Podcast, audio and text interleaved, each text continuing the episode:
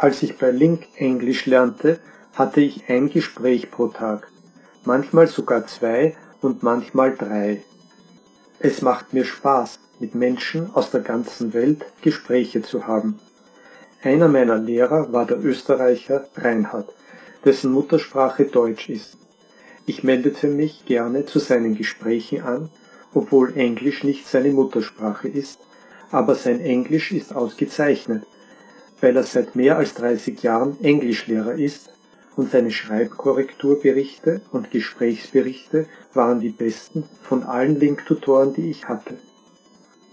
Ich muss sagen, dass ich keine anderen Fremdsprachen lernen wollte, sondern nur Englisch. Ich war noch Perfektionist.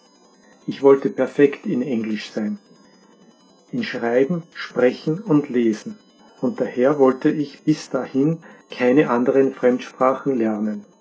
Aber ich war so von den Link-Mitgliedern beeinflusst, die viele Sprachen auf einmal lernen und vielleicht auch von Reinhard, weil ich wusste, dass er mir mit meinem Deutsch helfen konnte.